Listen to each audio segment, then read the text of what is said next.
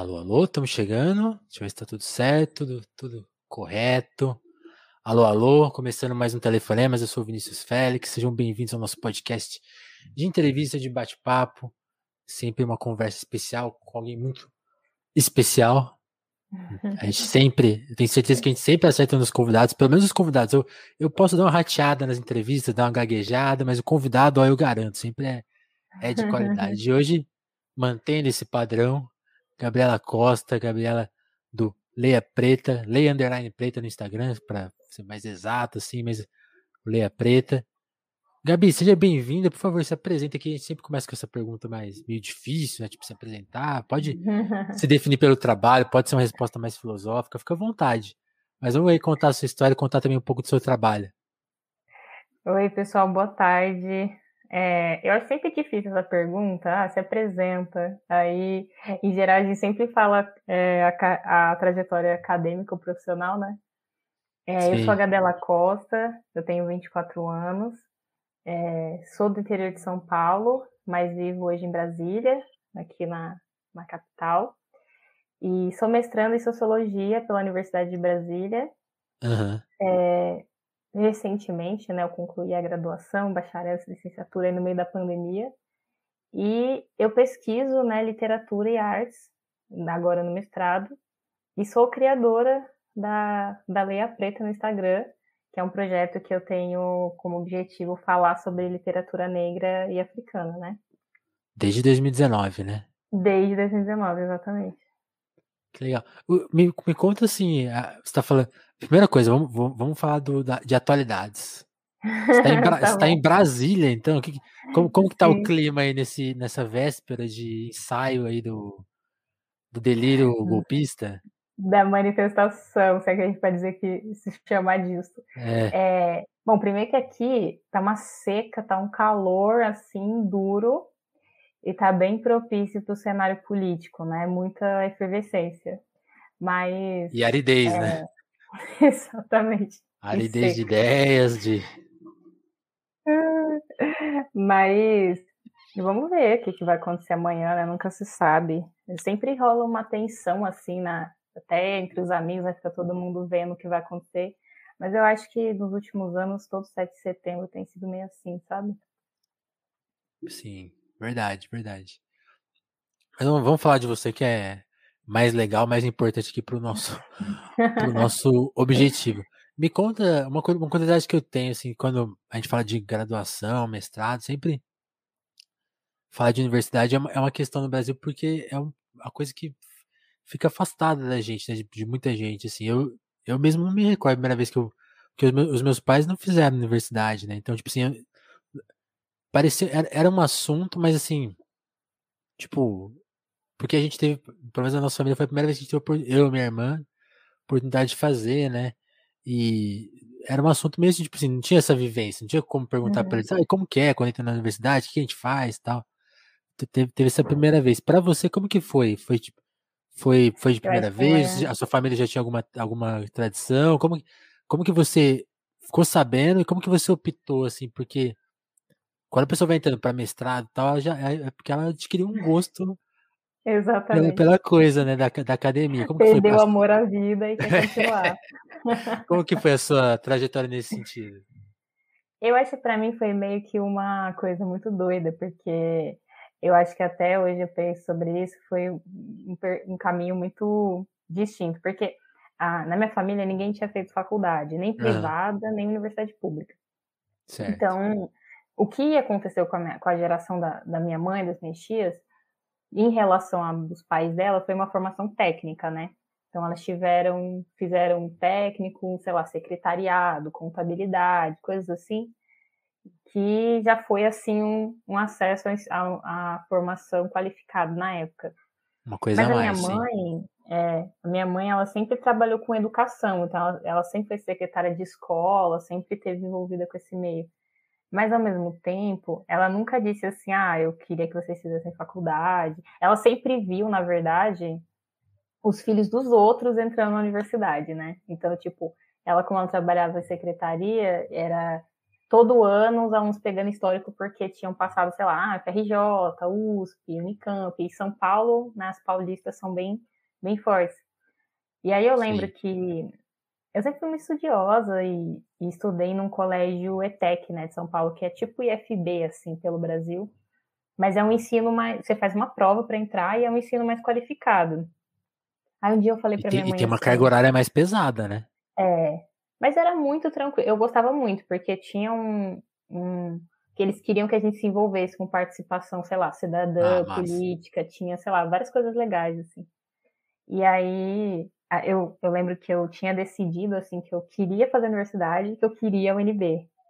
E eu nem tinha, nunca tinha vindo para Brasília, essa história toda cê, vez eu conto Você pensou primeiro na universidade do que no curso.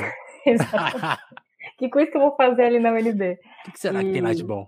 Exatamente. Aí eu lembro que é, na época eu ainda queria relações internacionais. Uhum. Porque eu gostava tem tudo a ver, né? Eu, eu, na verdade, eu sabia que eu queria, só tinha pensado no curso errado, assim, tinha tudo a ver com, com ciências sociais para mim. E aí eu falei para minha mãe um dia, assim, num jantar muito pleno, assim, de mim. Ai, mãe, decidi que eu quero fazer faculdade. Tinha, lá, 16 anos. Aí minha mãe, ah, é? E ela, eu acho que ela pensou na hora, tipo, ah, acho que vai trabalhar, vai pagar uma faculdade privada aqui na cidade mesmo e vai fazer. Aí eu falei, não, eu quero fazer é, relações internacionais. Minha mãe, mas não tem esse curso aqui e tal. Eu falei, não, quero fazer em Brasília. Aí eu nunca esqueci, assim, tipo, o jeito que ela me olhou, porque ela ficou. Ela nunca disse isso, mas eu acho que ela pensou que essa menina tá doida, que viagem é essa, né? E, mas pirou, foi muito, pirou. Pirou. Foi muito massa isso. Aí ela falou, não, se você passar, então a gente faz assim. Ela não me disse não, acho que ela criou, tipo assim, um incentivo. Não, se você passar, a gente vê o que a gente faz, né? Porque eu também acho que tem uma questão que, que ficou, assim, para mim. É, nunca foi um empecilho para mim, mas acho que eu estava muito sonhadora que uhum. foi a questão financeira, né? Eu não tinha parado para pensar como eu vou viver é uma treta. em Brasília, como que eu vou...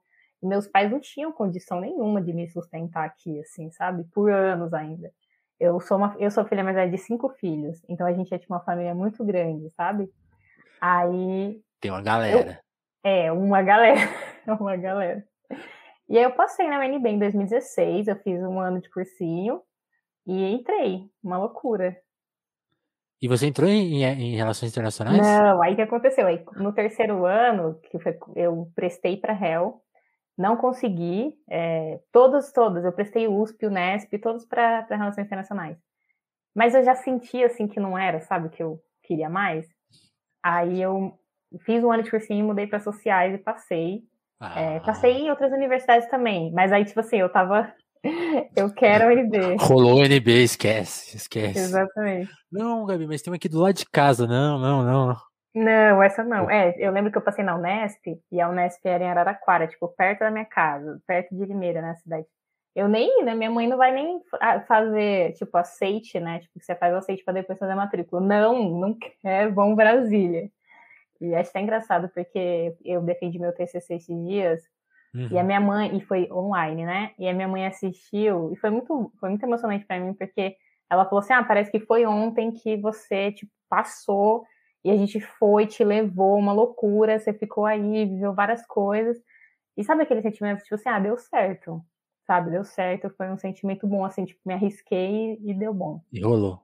Rolou. Nossa, que demais. E, e agora fiquei curioso, como foram esses primeiros dias? Você chegou em Brasília não conhecia ninguém, arrumou algum amigo, como que foi isso? Eu tenho cada história, eu lembro que, tipo, nos dois primeiros anos, eu era, tipo assim, se alguém quisesse, tipo, uma história trágica, comédia, assim, era a minha vida. Tipo, só sentar e contar, assim. Mas eu lembro que eu, eu fui nos primeiros meses, assim, eu fui viver no choque de, tipo assim, cara, eu devia talvez ter pensado em algumas coisas antes de ter vindo para cá. Mas eu realmente não, nunca tinha conhecido Brasília, nunca tinha vi, uhum. visto nada, só tinha fotos.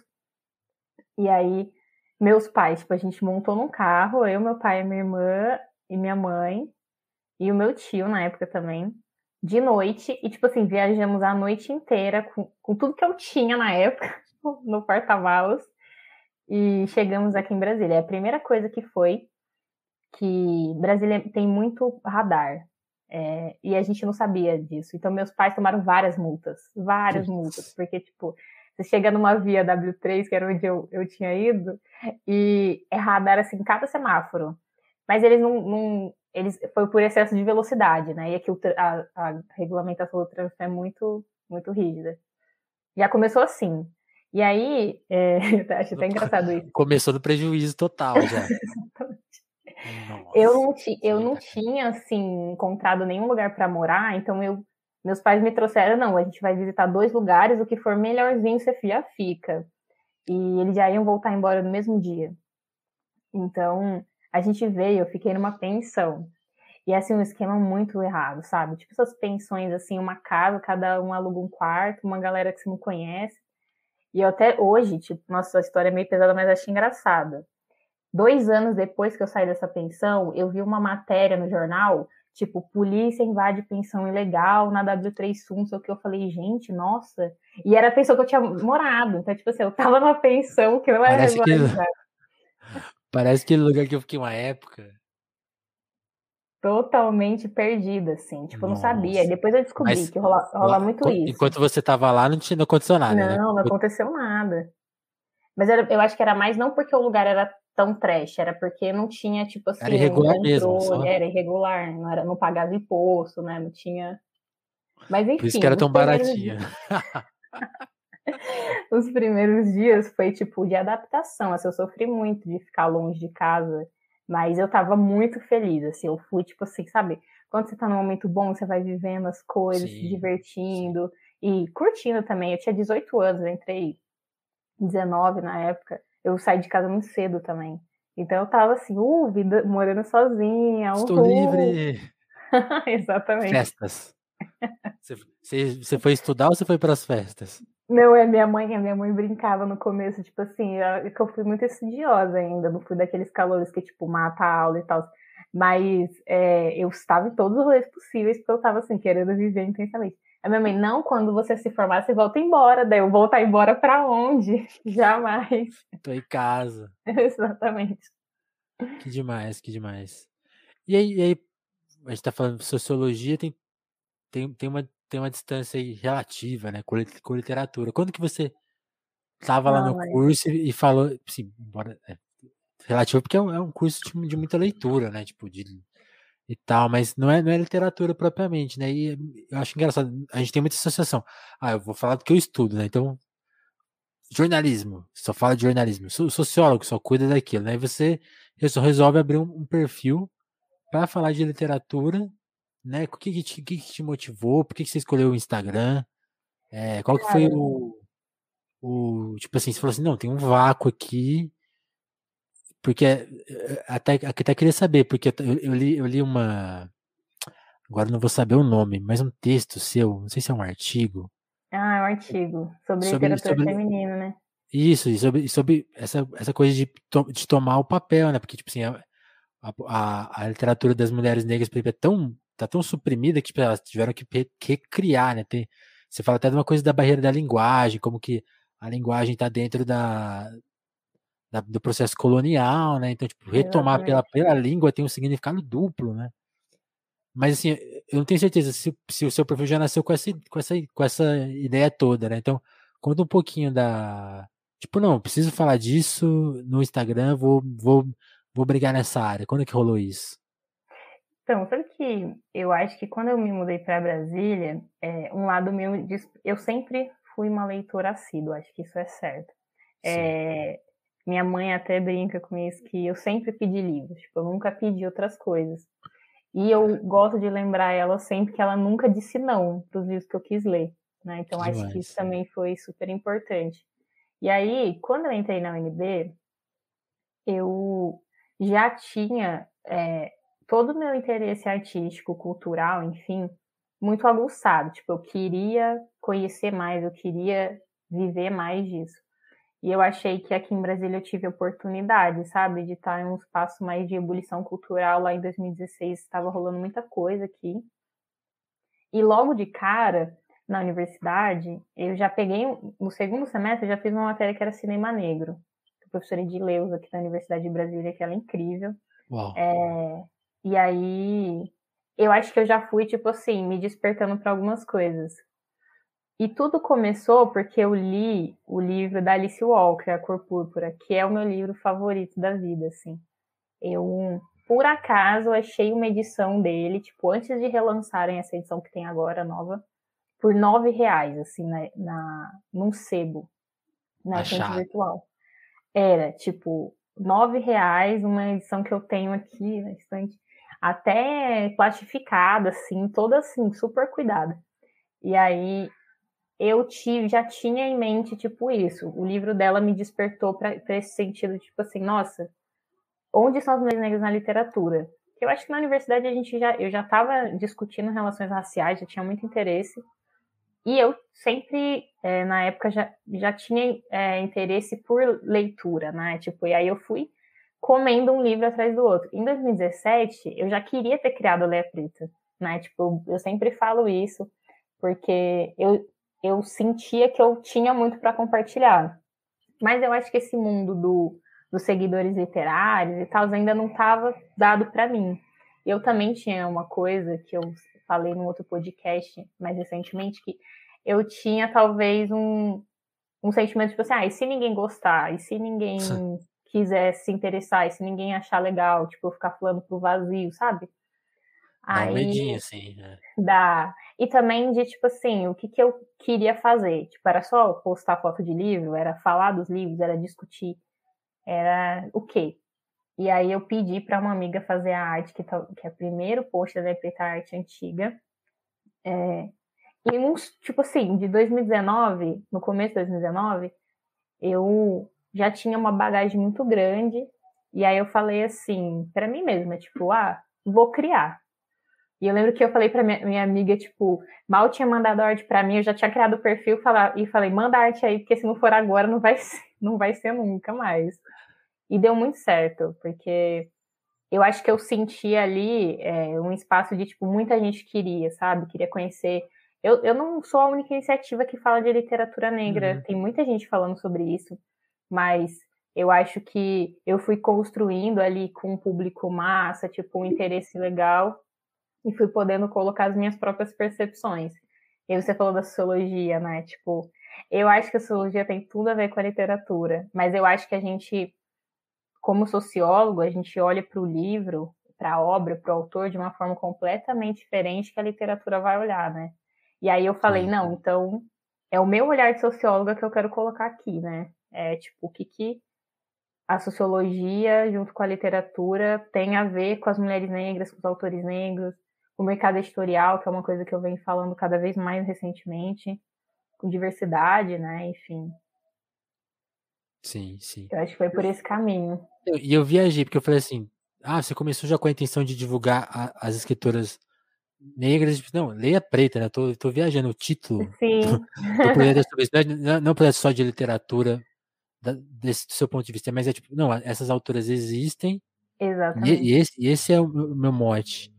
E tipo Sim, assim. O artigo, por exemplo, ele surgiu muito antes da Leia Preta, né? Tipo, a ideia já estava. É isso que eu te o que veio primeiro? O artigo? Não, o artigo. Tipo, o meu eu, pesquisadora de arte, ele já existia, assim, como, como dentro da universidade, né?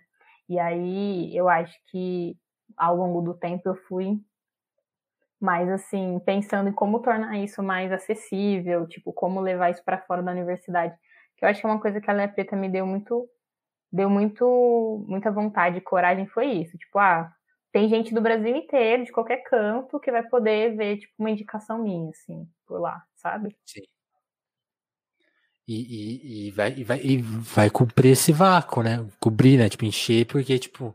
Essa é a ideia. Agora, agora, 2021, parece que, tipo, tá mais. Não é mais tranquila a situação. Tipo assim, tá mais Sim, você, você fez parte de um movimento, porque a, a Pride está tendo alguma percepção que agora, tipo, a coisa está mais, sabe, tipo assim, a, sei lá, a Evaristo vai agora no, no Roda Viva, então ah, aí, a, a Chimamanda publicou um monte de coisa, embora seja uma autora estrangeira, mas bem publicada no Brasil e tal, então já vai nas vai na televisão, né? Então, tipo assim, parece que e o mercado tá mais atento, tipo, agora o mercado não Exatamente. vacila mais, né? Mas, Sim, tipo assim, isso Pode falar, Vinícius. Não, não era bem assim, né, né? Em 2019, né? Tipo assim, é dois anos atrás, né? Três anos atrás. É, eu acho que Assim, eu acho que eu peguei a, é, o bonde já assim andando muito, porque tô até escrevendo um trabalho sobre isso, tentando mapear um pouco como esse movimento por uma cobrança é, por mais autores negros, ele começou de fato. Né? Já tô na década de 70 lá, o bicho já tava pegando, sabe? Sim. E aí eu acho que até outras iniciativas que estão mais tempo na internet falando sobre literatura também já vinham apontando isso. E, mas em 2019, quando eu criei, sabe que eu sentia que tinha algumas, alguns autores e autoras mas que faltava talvez, tipo, mais gente conhecer. Porque uma coisa que eu sempre falo, eu acho que é todo mundo talvez já ouviu falar da Chimamanda, mesmo que não leu. Tipo, sabe Sim. quem ela é? Mas e as outras autoras que não são tão famosas como a Chimamanda? Porque eu acho que esse também é uma barreira que a gente tem que, tem que quebrar, né? Para que chegue mais autores negros para as pessoas. Não dá para chegar só quem é muito grande, quem é. vende é. mais quem tem contrato com editoras muito ricas, né? Não dá para ser assim. E aí, o que eu acho hoje, assim, é que o mercado literário ele mudou muito de dois, até de 2016, antes da Lei Preta criar, para cá. Recentemente, assim, só esse ano, 2020 e 2021, muitos autores negros foram lançados no Brasil. Então você vê que tem tem um, uma mudança comercial também, lógico, não vou dizer, ai, como as editoras são boazinhas e estão vendendo é. livros, né? Mas existe uma pressão muito grande, porque existe um movimento de pessoas incomodando as, as, as editoras, né, as livrarias, falando, ó, oh, eu quero tal autor, você não tem para vender, eu vou onde tem, então, né? É. E aí meio que vira uma disputa também comercial entre eles para ver quem vai traduzir tal autor, quem vai deter os direitos autorais de outro. Que, que também eu falo assim, ah, eles que, que briguem, né? Mas é, é importante também. Não, e que, e que a, a, parte, a parte dos interesses das editoras, né? Tipo, agora trabalha aí, porque. Porque, é né, por exemplo, a, a, gente pega a história, por exemplo, do, do Oswaldo de Camargo, que você até compartilhou uma matéria sobre ele, que a companhia fez. Sim. A companhia vai relançar a obra dele. Aí eu fui, por exemplo, eu, eu, fui, eu fui conhecer ele recentemente, tipo assim, eu não sou nenhum grande leitor, não, mas tipo, eu acompanho o mundo da literatura, sei uhum. lá, pelos cadernos de imprensa e pelos festivais. Eu nunca tinha escutado o nome dele. É sabe? Tipo muito assim. triste. E aí você Porque fica sabendo é uma... dele por causa do, por causa do filho dele. Do que filho, tem, e é de um jeito totalmente negativo. E tipo assim, aí você vai ver que ele é um super autor e não, e não é que ele é desconhecido. Tipo assim, ah, ninguém deu moral. Não, muita gente deu moral pra ele. Tem textos sobre ele, é, antologias, tá, tá tudo lá, tipo assim, mas ninguém falava, né? Exatamente. Eu acho isso que é uma coisa muito interessante sobre Oswaldo, sobre a Carolina, por exemplo, tipo, essas figuras, porque eles já eles atingiram um patamar é, muito importante no meio literário, uhum. mas você vai vendo que, tipo, ao longo do tempo, eles vão sendo marginalizados, sabe? Eles vão ficando. Porque, assim, a gente vê vários autores brancos pessoa morreu, passou mil anos, a vida, tá sabe assim, tá lá, sendo relançado todo ano, edição com capa bonita. Aí terceira edição com comentário de não sei quem. Ai, terceira, quarta edição com pôster. Sabe? Quinta edição com entrevista nova. Cai no vestibular. E aí essas figuras elas vão seguindo um campo muito marginalizado, sabe? E o Oswaldo é muito louco porque ele é um grande autor se a gente pudesse falar dos nomes dos autores do século XX negros, ele estaria entre muitos, né? É, então, acho que eu fico sempre pensando sobre isso, que tem muito nome ainda para ser escavado, sabe? E ser reivindicado uhum. também, porque eu acho que ainda muitas figuras vão aparecer nesse processo de tipo assim, ah, foi lançado, mas foi esquecido, tipo, nu nunca foi reconhecido. Então, figuras que a gente acaba descobrindo, sabe? Nesse processo. Eu acho super importante. E Sim. Apesar de várias críticas, como socióloga, né? Porque o sociólogo, ele não, não senta e vê o que está acontecendo. Ele tem que ficar criticando. Ai, que, que bom, né? Ficar feliz, né? Uhum. A gente até brinca, não dá para ser tudo tão bom assim para o sociólogo. Então tem que. Mas eu, eu gosto de observar esse, esse mercado agora e entender também, assim, vários olhares. Eu estou olhando como uma pessoa que trabalha com isso, como uma pesquisadora e como uma leitora, sabe? Aí tem as minhas várias percepções. Como leitor, eu estou completamente feliz, assim, quanto mais autores forem lançados, mais, mais importante vai ser. Sim. E eu acho que muitas editoras também têm se comprometido, assim, no sentido de é, não só lançar o autor, mas, por exemplo, ter editores negros por trás, envolver a família dessas pessoas, porque isso é super importante, né? Não dá para você chegar, Sim. pegar a pessoa deslocada do nada, lançar o livro dela, né? Tem toda uma questão. E, envolver intelectuais negros que trabalharam com isso há, há anos. Então, você vê que tem uma preocupação com o todo. Não é só, tipo, tô vendendo essa obra, sabe? Eu acho isso mais importante ainda porque você não desloca a existência dessa pessoa, a trajetória, tudo que ela carrega enquanto sujeito negro, da obra Sim. que ela tem, que ela lançou, que ela escreveu. Que é, que é o que está acontecendo com a Carolina agora, por exemplo. Né? Exatamente. Né? E é muita coisa. Sobre a Carolina, eu acho que ela é uma autora que a gente vai viver muito tempo ainda, sabe, criticando algumas coisas que ela viveu, é, não reverberando, mas assim, revirando, sabe, as coisas uhum. da vida dela, enfim. E todo o processo que a Companhia das Letras, por exemplo, teve recentemente de é, relançar, né, tipo, as obras dela, tudo Capricho da Vera, que a filha dela está envolvida, da Conceição também, que eu acho que isso foi, assim, muito importante, sabe? Sim, sim. Eu queria saber do seu ponto de vista da Carolina, porque a Carolina, assim, acho que é a autora que a gente mais conseguiu discutir aqui no Telefonemas. A gente falou com, com o Jonas, né, que é o nosso professor de literatura aqui do Telefonemas Oficial, a gente fez, conseguiu fazer um episódio com ele também. A gente discutiu, acho que que episódio que foi? Deixa eu conseguir ver aqui para não me... Eu vi que vocês gravaram com a Yasmin, não sei se ela Com a Yasmin, dela. isso. Uhum. Que a Yasmin também escreveu uma matéria sobre ela, ela estava pesquisando ela. um pouco, né? Fez uma matéria sobre o relançamento. E, e, é muito. E aí eu queria saber qual que é o seu ponto de vista da Carolina, né? Porque tem vários jeitos de abordar ela. As pessoas. Teve essa polêmica por causa da, da questão da, da correção, uhum. né? Que é, um, que é uma polêmica meio super foi, esquisita, foi né? E até, e até coisas que eu acho assim, como ela não é valorizada, uma coisa que eu sempre defendo aqui no telefone, tipo assim, é a inventividade dela, tipo, sei lá, eu, aí me, me falta a palavra, porque realmente eu estou muito longe da academia, mas eu não sei se é modernidade, pós-modernidade, não sei qual é o conceito. Mas eu, eu sempre fico de cara o quanto ela era moderna de fazer um livro metalinguístico, né? Porque é um livro sobre o livro. Né? Ela escreve Exatamente. o livro durante o livro, ela. Aí, tipo assim, essa coisa, ah, ela não lia, sei lá, ela era. Como se ela fosse uma autora intuitiva, né? Sendo que ela era, era super atenta ao texto, fazia é, sei lá, tem, tem passagens que remetem à Bíblia, né? Então, tipo assim, queira ela tenha lido ou não a Bíblia ou escutou, que é uma coisa que é irrelevante, né?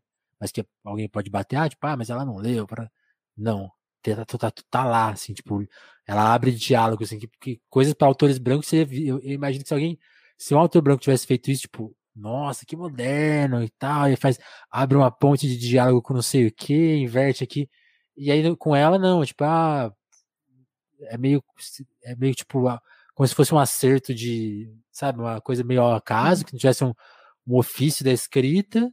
Que não é e, esperado, né? É, tipo, e, e fora a questão de, ah, é muito, ah, é, isso é coisa do editor, né, o editor que mexeu no. Não, não, Sim, não é bem por aí. Eu que, que, mas, que... mas eu tô falando muito de mim, eu queria que, que você contasse que, o que te pega da Carolina, assim. Então, eu, eu tive com a Yasmin e com a Fernanda, que é uma pesquisadora da Carolina, da USP, numa live recentemente, a gente estava falando uhum. sobre a Carolina. Mas eu até comentei assim que eu tenho outras autoras favoritas assim da vida que não são a Carolina, mas eu olho com muito carinho para ela, para o livro dela. Recentemente eu li o caso de Alvenaria que a Companhia das Letras lançou. Eles me enviaram é, e li também para o pessoal da Afroliterária, né, para discutir na live. Sim. E é assim, o que eu que eu sinto da lendo a Carolina é que ela é uma mulher, sabe aquelas pessoas incríveis? Tipo assim, você senta no bar com a pessoa, a pessoa fala, fala, você ri e tal, e se diverte, a pessoa xinga, não sei o que, e você sai, tipo, aquele sentimento, tipo, nossa, que pessoa incrível, sabe? Uhum. E eu acho que eu tenho muito isso com ela, porque ela tem uma trajetória, assim, muito singular, eu diria, no sentido do que ela viveu, mas a história dela também poderia ser a história de várias outras mulheres no Brasil, de marginalidade, enfim. E eu acho que ela é singular no sentido de que ela construiu, é, a Conceição até fala isso no prefácio do livro, né? A gente pode discutir a gramática da Carolina, a gente pode ficar horas falando sobre isso, né? Mas isso nunca deveria ter sido o foco do trabalho dela. O que ela diz é muito mais importante do, como é, do que como ela diz, né? Sim. Então, muito mais do que olhar, tipo, ah, ela errou o acento, escreveu a palavra com S, era com cedilha, enfim. O que ela está dizendo, ela é uma pessoa super crítica politicamente, ela fala muito sobre política. Fala do Juscelino Kubitschek, fala do Jânio, aí volta, fala de não sei quem nesse livro do caso de alvenaria, ela vai conhecer o Brizola, a esposa do Brizola, isso assim, sabe? Então você vê que ela era uma figura muito é, engajada e ela era muito leitora. Tipo, isso é uma coisa que as pessoas têm que reconhecer sobre ela. Ela lia demais lia muito, né? Então eu acho que a Carolina é uma figura que ainda tem que ser é, desvendada, sabe? Porque eu acho que você pensar que a Carolina Maria de Jesus é só o quarto de despejo, eu acho que é limitar muito da produção literária dela. Então, igual eu estava falando na live para as meninas, eu quero ler os poemas dela, né? Eu quero Sim. ler. Porque um livro ela fala, vou lançar uma antologia.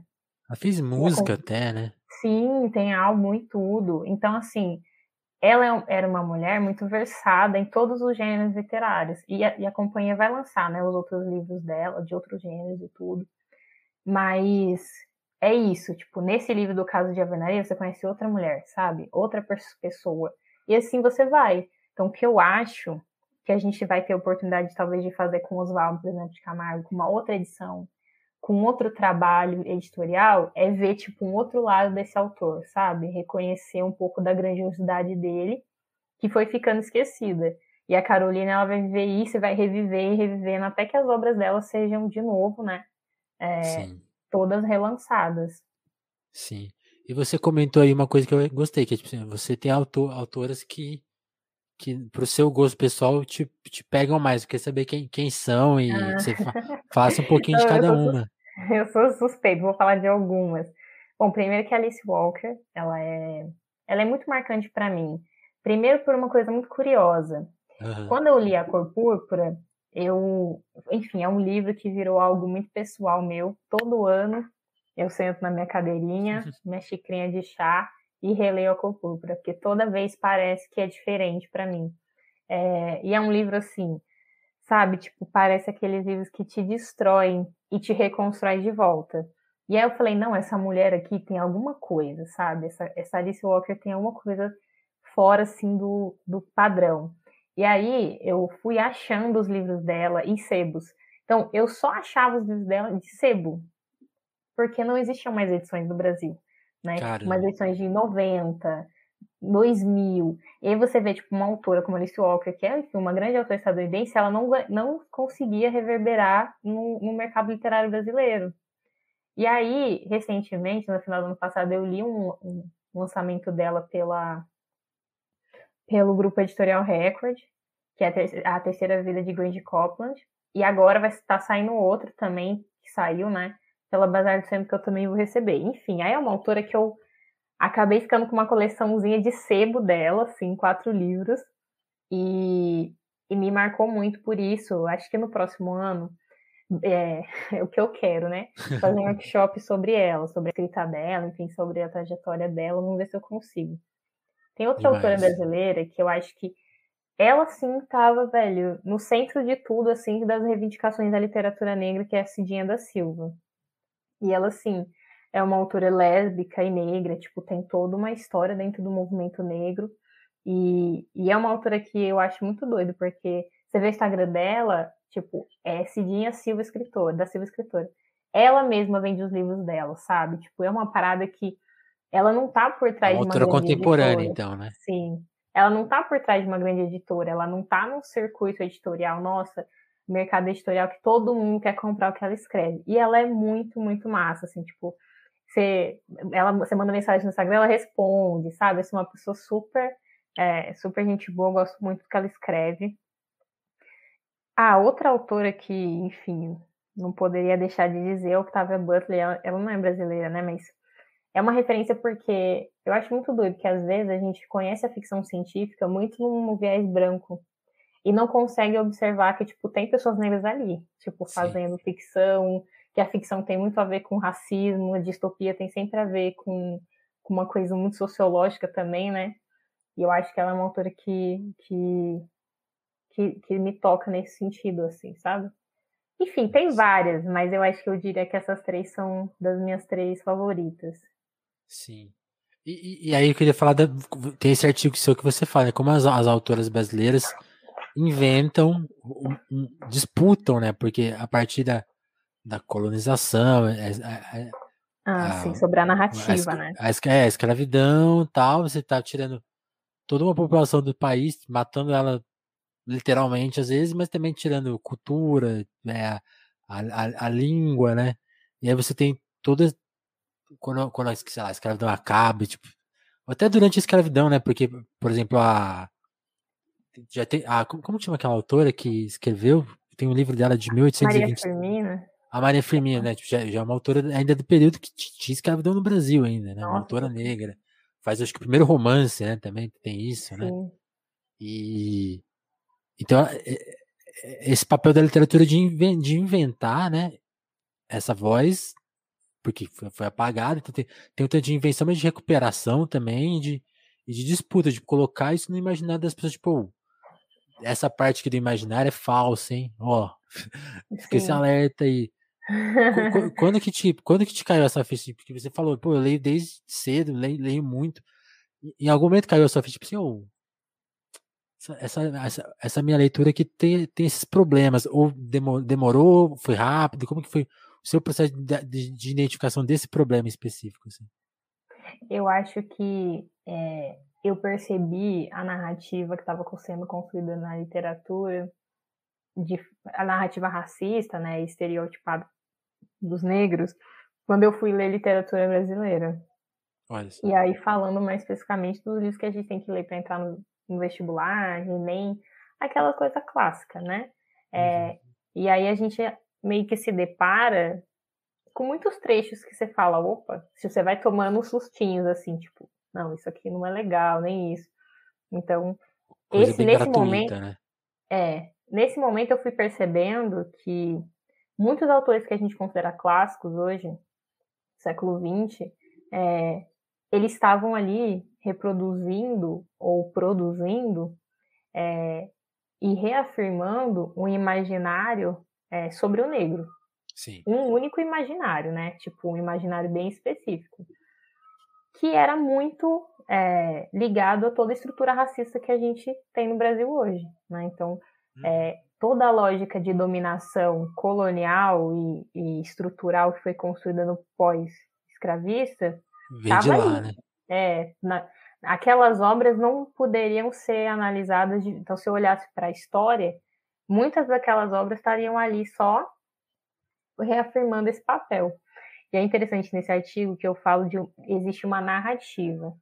E o que, que essas autoras estão fazendo? Elas estão construindo uma contranarrativa, né? Então elas estão botando essa narrativa em disputa. Ah, a Cidinha não precisa ir no livro dela e falar a ah, mulher negra não é assim o homem negro não é assado. Não, ela vai lá, a história dela, né, nos, através de contos, ela vai e mostra que, tipo, os homens negros podem ser uma série de coisas que não isso que está dado. E as mulheres negras também. Então, você vai vendo que toda a produção literária negra, ela vai passando por uma reformulação ligada a essa narrativa. Eu não estou dizendo que todo mundo, todo autor negro vai e escreve sobre racismo, escreve sobre raça. Não, mas ele mostra um outro mundo possível. Né? Ele está ali te dando, ah, você pode ser uma astronauta num contexto distópico com uma mulher negra. Não, o cara negro pode ser um escritor famoso, sabe assim? Tipo, sim, a sim. gente meio que vai saindo disso. Eu acho que é, o, o, o, livro que me tirou desse lugar, eu, eu li em 2016, que chama Olhos de Azevedo. É uma coletânea acho que eu até falo dele no artigo, é, que reúne 10 escritoras negras. Lá tem, velho, a nata da nata naquele livro. É, inclusive foi até relançado Os Olhos de Azevedo pela Malê com outras é, 10 escritoras. É, é, a sua primeira postagem mesmo, né? É o primeiro livro que você postou sobre. sim. E aí, tipo, é um livro que eu gosto muito por quê? Porque ele tem de tudo, sabe? Tem histórias e histórias. Eu gosto muito de ler conto. É, tem muitas histórias diferentes. Então ali você vê o que hoje eu estou pensando, que é tipo uma pluralidade de, de narrativas, de histórias, de possibilidades de, de, existência negra. Então, eu acho que esse livro vem assim, ele veio para mim assim de um jeito de tipo assim, poxa, tem muita gente massa produzindo coisas que não que não são isso, né? Tipo, Sim. não tem a ver com isso. E eu acho que falta para as pessoas conhecer essas pessoas. Então, tipo, a Leia Preta vinha muito nesse sentido, tipo assim, ah, eu tenho que mostrar, sei lá, a Nicole Van Lisbeth, que é uma escritora jamaicana, né, que escreveu Bem-vindos ao Paraíso. Tipo, as pessoas têm que conhecer ela. E ficava, sabe, com essa angústia. E, eu acho que isso é muito importante, porque por mais que a gente, como sociologia, a gente olhe para a literatura de um jeito, aquele livro também está falando sobre social, também está dizendo sobre a sociedade que a gente vive, né? E eu, eu tenho plena convicção que muitas obras a gente não pode né, separar, por exemplo, o que essa pessoa está escrevendo que ela viveu. Então, tipo, a Carolina. Ela está escrevendo um diário, tudo bem, ela está falando na primeira pessoa. Mas quando a gente vai vendo os seus autores de ficção, prosa, poesia, outros gêneros, romance, você vê que por ali, por trás dele, tem uma questão também, sabe? A Alice Walker mesmo, tipo, a bicha estava escrevendo sobre segregação racial no meio do caos dos Estados Unidos, né? Sim. E, e, é o que você falou, né? A complexidade. É, é, é a, a, força do, do, da, do racismo, né? Uma, uma força ideológica mesmo de, que, que tenta. que atrasa a gente, né? Que informa a gente todo, totalmente. É, vem disso, né? Tipo, o Mano Brown fala muito disso, né? Quando ele, é, quando ele faz ó, o primeiro disco dele, alguém fala, pô, você tá representando as pessoas. Ele, pô, nem sabia, porque, tipo, eu achava que eu representava eu no máximo a minha mãe. Exatamente. tipo, assim, e, e, e, aí ele, e, aí ele, fala, pô, até porque eu não tô representando ninguém, não, porque aqui tem uma complexidade, ué, é muita gente. É, fa falar que um autor vai, sei lá, a Carolina representar todas as mulheres negras é, tá errado, né? Exatamente. né? É, é uma coisa que não, às vezes acho. acaba sendo passada para frente. Tipo, ah, então agora tem essa autora, resolveu o problema. Eu né? acho não. que isso tem duas, é, exatamente, tem duas coisas que você, você vende um autor como representante de todo mundo, então você não precisa de outros. Não, e só esse aqui tá bom, né? Ele representa vocês. Uh -uh. Mas, é, mas eu também acho que quando a gente vai observar, tipo, as entrelinhas, você vai vendo que cada, tipo, autor é singular e tem a sua complexidade. Total. Mas o que acontece com ele, tipo, acho que isso é até interessante. Pode ser que também venha acontecer com outros autores. Aí é por isso que a gente olha para todos de uma forma, cada um a sua particularidade, mas aí você tem tipo, liga os fios se for possível ligar, e se não, você fala, não, esse aqui não, esse. Porque eu acho muito doido, por exemplo. É, eu acho muito, muito louco que, se você colocar alguns autores do século XX lado a lado, você vai vendo que vários viveram coisas parecidas. Então, uhum. tipo, a Carolina, ela foi muito criticada, os livros dela venderam tal, porque a gente fala hoje disso com, com clareza, né? Existia uma classe burguesa que queria muito ler sobre fome ler sobre pobreza, que aquela coisa da violência, da dor do negro vende. Sim. É, e ela viveu um processo.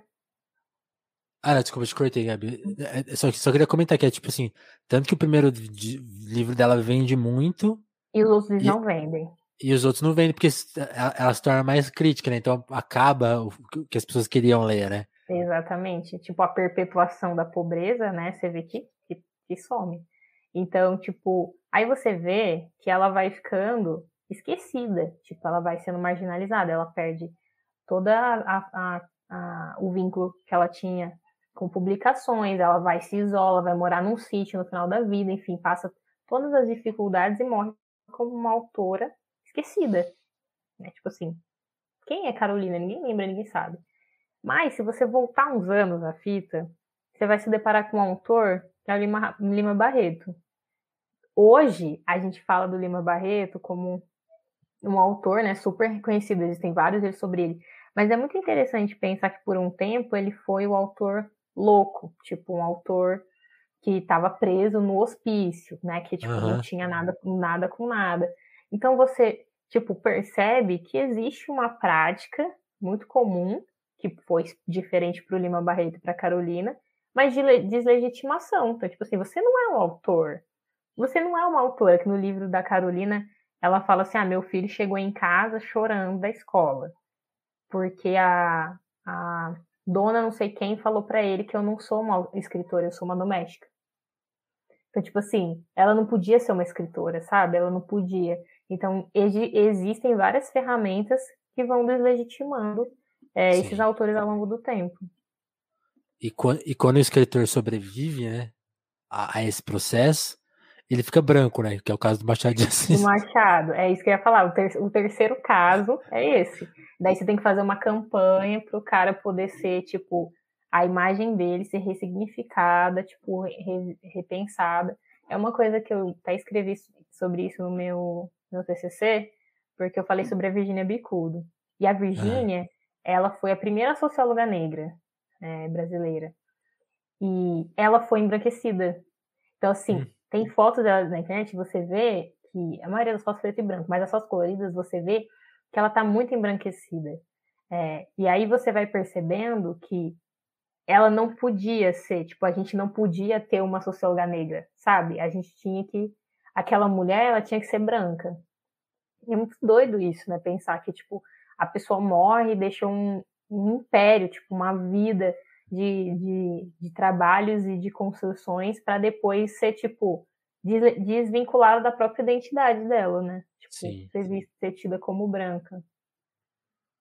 Sim, sim. Eu acho isso, eu acho que a gente vai, nisso a gente vai discutindo, tipo, as estratégias que a própria institui as instituições, a estrutura, né, e as pessoas que estão por trás delas também constroem para tipo assim é, irem é, rompendo com, a, com um ciclo constante de luta, de reivindicação, de batalhas, enfim. Isso a gente está é. falando sobre literatura, né? Se a gente for falar sobre. Porque eu também acho que a literatura está muito vinculada à produção de conhecimento. Então, quando você tem muitos desses escritores, alguns eram militantes, eram ativistas, estavam ali reivindicando, muitos estavam na universidade, é, nem todos, né? Mas a gente pode pensar isso que a produção literária negra também teve vinculada à intelectualidade. Então, existe uma disputa, né? Tipo, apagar a Carolina não é só apagar a Carolina, apagar o que ela escreveu, o que ela representa, quem ela era, quem ela disse, Sim. quem ela incomodou. E, e também, tipo assim, o que a vida dela mostra sobre o Brasil, né? Totalmente. E, e, e, e no campo da. Você falou, né? Tipo, além, além da literatura, que, que, que, que você faça um pouco de sociologia. O que, que te. O que, que te move na sociologia? Que, quais são seus autores favoritos? O que, que você. Que, tipo assim, na faculdade, como a gente falou do seu começo na faculdade, como que agora fazer essa segunda parte, como foi se formar? O que, que você que, que se pudesse, se pudesse resumir, é, é, que essa pergunta é muito difícil, né? Mas como que, que, você sentiu que, que a faculdade fez em você? Que você saiu, a, a, que aprendeu ali, que te transformou de algum, em alguma medida? E, quais autores e autores você conheceu ali que te, te, inspiraram também? Que, que sei lá, que, que também que leitura de Brasil você tira de antes e depois, né? Da... Nossa, com certeza. Eu, o que me move na sociologia, né? Como um bom sociólogo, aquelas, é a transformação social, né? Eu acho que, para fazer sociologia é muito doido. Existem vários tipos de sociologia. Nem todo mundo que está na sociologia é um marxista, um revolucionário. Tem muita gente que segue outros caminhos, enfim, tem outras perspectivas, né? Eu também.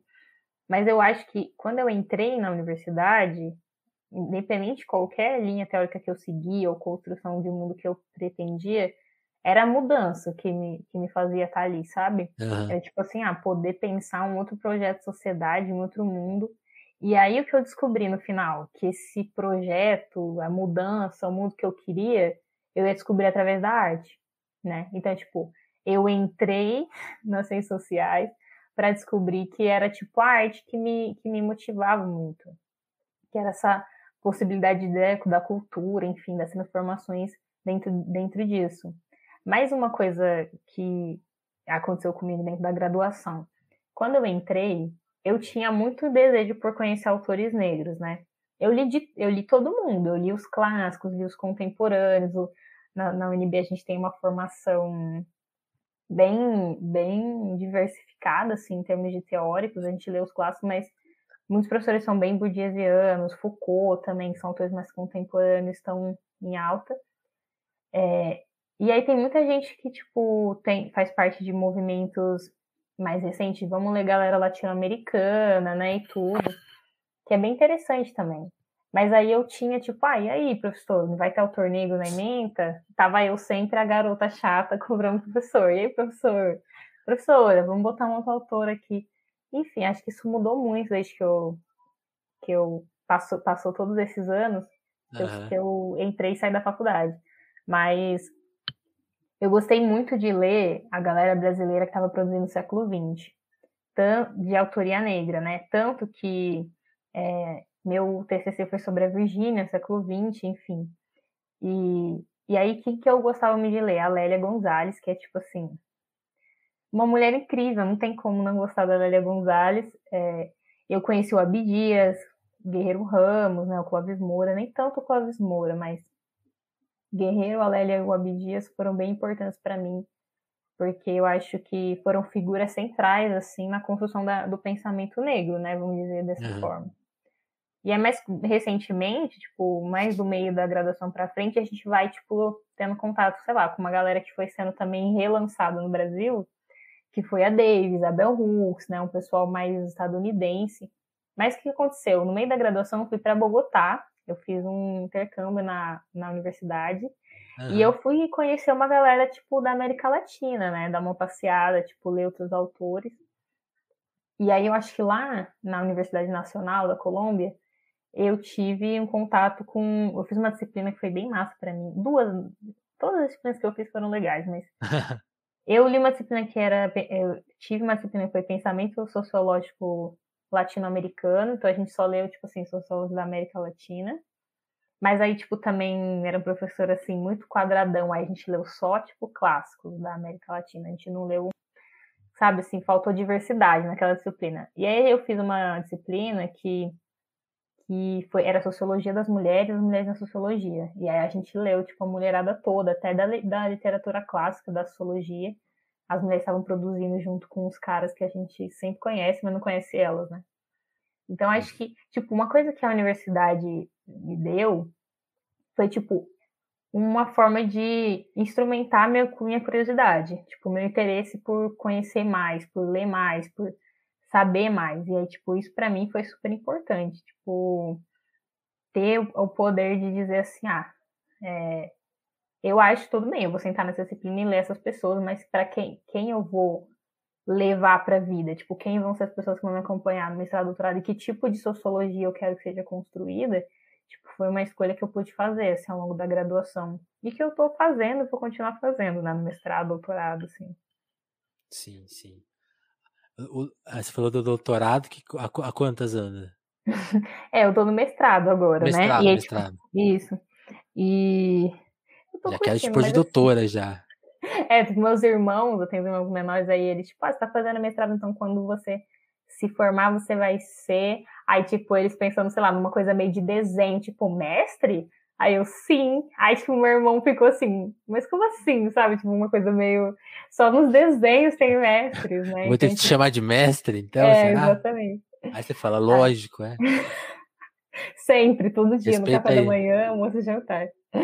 Sim, é, mas assim, o que eu acho mais, tá sendo mais duro é de a pandemia, sabe? Tipo, é muito doido você estar tá numa, numa turma, tipo, por mais que eu conheça a UNB, eu conheço os professores, mas você não cria vínculo com os alunos, aí você tem uma dificuldade também de estar em casa todo dia. Acho que isso é meio tenso para todo mundo, né?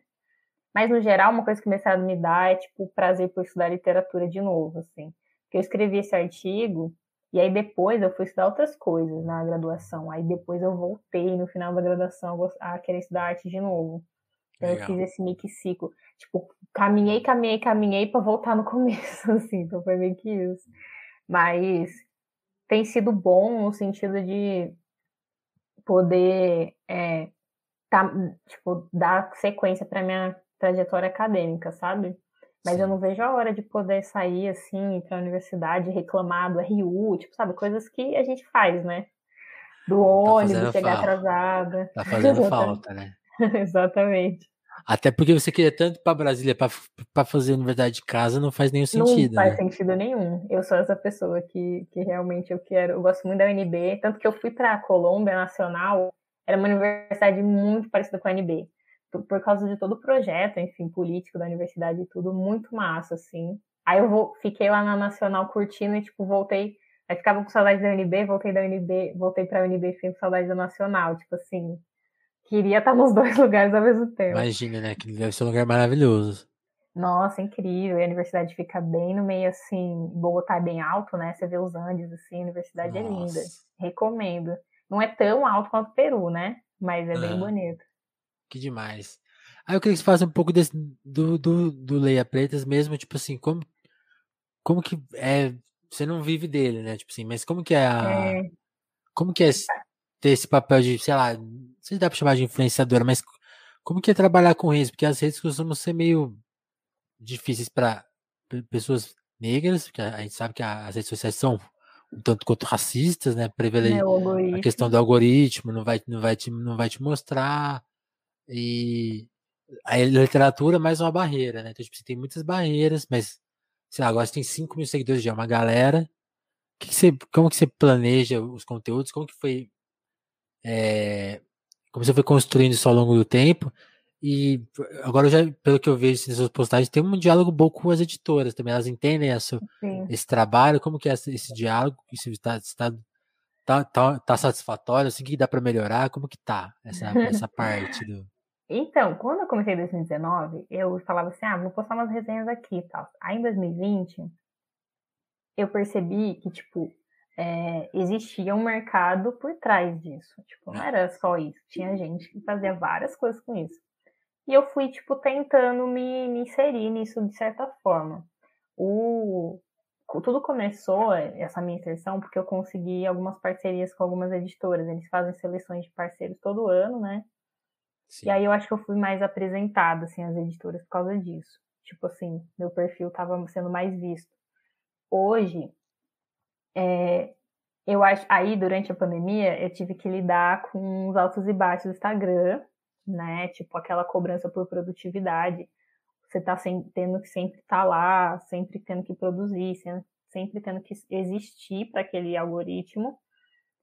E eu acho que isso foi me dando algumas lições, sabe? Tipo, tinha dias que eu tava bem bad, porque o Instagram não entregava.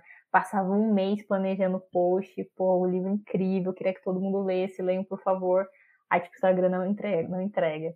E, tipo assim, é um pouco de lidar com essa plataforma também, mas esse ano eu fiquei mais pé no chão, tipo assim, eu tô fazendo uma parada, tipo, independente de quem tá ali, sabe? Tipo, quando certo. eu criei isso, eu não, nunca pensei que eu ia chegar aqui. Então, já que eu tô aqui, eu vou seguir pelo mesmo caminho, Boa. ia ser mais saudável para mim. E eu sei, eu tenho um, acontece que eu leio muito, né? E, enfim, às vezes eu tenho que ler com prazo, às vezes não. Mas eu sempre tenho muitos livros, tipo, resenhas ou, tipo, indicações que eu quero fazer adiantadas. Então eu tento, tipo, ah, duas, duas vezes por semana. Raramente eu posto três vezes, duas. E eu tenho sempre um planejamento mensal. E o que rola é que eu. Hoje talvez eu não consiga viver disso, mas eu consigo hoje me ver vivendo disso. Tipo, então eu estou construindo um trabalho agora uhum. para que eu possa, em parceria com algumas editoras, tipo, participando de alguns eventos aqui e ali, para que eu possa poder, talvez, viver disso, assim, de alguma forma um dia. Não como criadora, né? Mas eu acho que falo, falando de livros, tipo, levando isso. Como pesquisadora, é... né? É, mas adiante, tipo. Sim. Eu acho que é, tem muitas coisas que eu queria fazer com a Leia Preta para além do Instagram, sabe? É, e eu acho que que isso, isso que eu te perguntar, né? Você vai virar podcaster agora, né? Eu fiz o. Não, o que aconteceu? Eu gravei um episódio, um ah. episódio piloto. E era para o concurso e tal, não deu certo o concurso, mas eu tô com o episódio. E aí eu fiquei, será que eu solto esse episódio? Será que não? Tipo, e aí, o que, que vai ser? Um amigo meu, tipo, gravou junto comigo, em parceria, assim, meio que ele me entrevistando pro, pro episódio. E eu não sei se, se vou fazer mesmo ou não, ah. não sei o que, que vai ah. ser. Mas é uma possibilidade. É, Qual, é mais. Precisa, precisando de ajuda aí, a gente, a gente faz toda a ponte, hein? Pode deixar, pode deixar, Uris. Mas sim, são possibilidades. Não Ah, sei, toma- vamos ver. É que porque sim, eu, tenho uma, eu tenho uma galera que, tipo, pilha qualquer coisa. Você fala assim, ah, minha família, meu namorado, tipo, as pessoas estão ao redor falam, vou fazer isso aqui. Faz, nossa, vai dar super certo. Aí você fica meio assim, não sei, né? Tipo, essas pessoas me amam, não sei se elas estão falando sério. É difícil. Mas não, né? brincadeiras à parte. Mas assim, é mais porque eu tenho muitas coisas pra fazer, sabe? E aí eu queria ter algo bem, bem massa, assim, tipo, se eu fosse colocar no mundo, um projetinho já construído e tal, então algo que é possível. Mas agora eu tô muito focada no Instagram, porque ali também, por mais que o algoritmo, tipo, me bugue às vezes e tudo, é, eu tenho, tipo, existem pessoas que já conhecem meu trabalho, então ali elas me veem, ali elas sabem o que está acontecendo, sabe? Então, tipo, ali eu consigo ter um, um- uma rede muito boa que pode me render frutos. Sim, muito bom.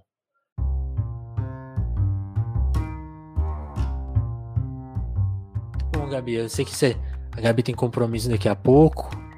Eu não vou atrapalhar a rotina dela. Eu tenho certeza que a gente vai conversar mais, mais alguma vez. Quer dizer, mais alguma vez. Quantas vezes for necessário, quando você sempre puder retornar aí, Gabi, a gente fica à disposição. Quando você estrear seu podcast, que se Já não vier agora, eu sei que vai, eu sei que vai vir algum dia aí. Ai, ai, pode deixar. Se vier, a gente marca. Boa, boa. Então é isso. Sigam a Gabi né, no, no Instagram. Leia Preta, né? Leia Underline Preta. Ela também tá no, no Twitter. Você vai ter, vai ter as direções aí na descrição do episódio. Antes da Gabi se despedir de vocês, eu quero só lembrar que telefonemas. Eu- eu até te falar de- de- dessa questão de se, se tem algum tipo de financiamento. Porque aqui no telefone a gente tem um. vai sair um dia. Aí, ó. Também aí, só projetos. Olha o projeto aí, ó. Mas aqui a gente já tá com esse projeto no ar, a gente tá com o Apoia-se, então se você puder colar lá no nosso Apoia-se para ajudar o Telefonemas a se manter no ar. É, né, são três podcasts por semana, a gente faz as lives a qualquer momento, qualquer hora, aqui na, na- na Twitch, no YouTube, sempre com bons papos. Então, se você quiser ajudar a gente a se manter no ar com esse nível de qualidade, considere colar lá no Apoia-se. É, quem chega com 10 reais, a gente tá falando de livros, ganha desconto na livraria Alecrim, que eu sei que Hum. seguem que seguem a Gabi, que, que eu, já- que eu já Aham, vi aqui que tem os likes da livraria aqui. Que aí você ganha desconto de 15% pra, pra quantas compras você quiser. Então, sim, faz, faz as contas na sua cabeça. Você, você segue a Gabi. Ela vai te indicar um livro. Aí você vai na livraria, a Alecrim pergunta pelo livro. Se não tiver, eles vão te arrumar, eles fazem dá um jeito deles lá. Aí você quer comprar com desconto, use o nosso desconto, que você já vai estar apoiando a gente. Então o ciclo se fecha e você é uma pessoa o quê? mais feliz. É isso aí. Quem já tá- Ótima venda, Vinícius. Boa, boa. Tô ficando, tô ficando bom na coisa de. Porque a parte que eu mais gaguejo é essa aqui de vender, que eu fico meio com vergonha. Tipo, ah, porque não tem uma.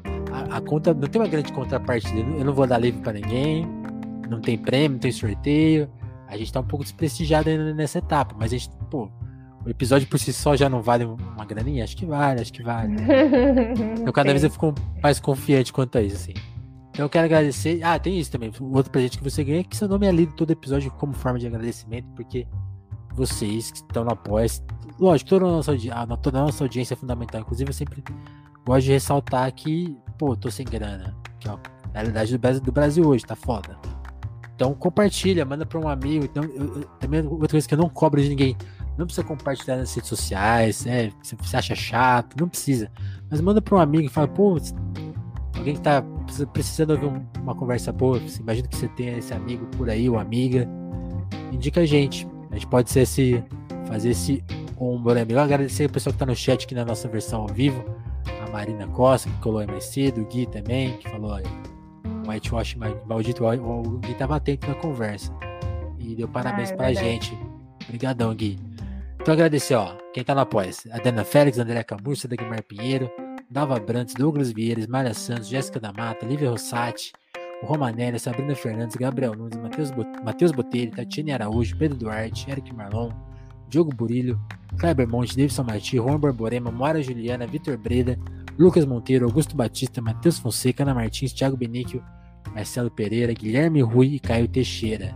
Muito obrigado, turma, e façam parte dessa turma aí quem puder. Cola no nosso apoia Gabi, mais uma vez, brigadão. por colar aqui. Muito bom te ouvir, te conhecer. Foi um prazer também estar participando aqui. Espero que vocês tenham gostado do episódio. Eu gostei. Acho que o pessoal vai gostar também. E sigam e sigam a Gabi dela para saber mais de literatura. Leiam, leiam uma autora negra, né? Acho que é bom a gente deixar esse recado. Sim, pois nunca lê uma, que talvez tenha acontecido. Eu mesmo não sei se eu, eu li a Carolina, mas é pouco, né? Então vamos ler mais, vamos atrás sim, e as dicas estão na mão da Gabi. Tá certo, obrigada, Vinícius. Obrigada, pessoal. Valeu, gente. Encerrando aqui. Mandando raid para quem é de Twitch. É isso, turma. Abração. O telefone volta a qualquer momento aí com mais um papo. Nota 10. Valeu, turma.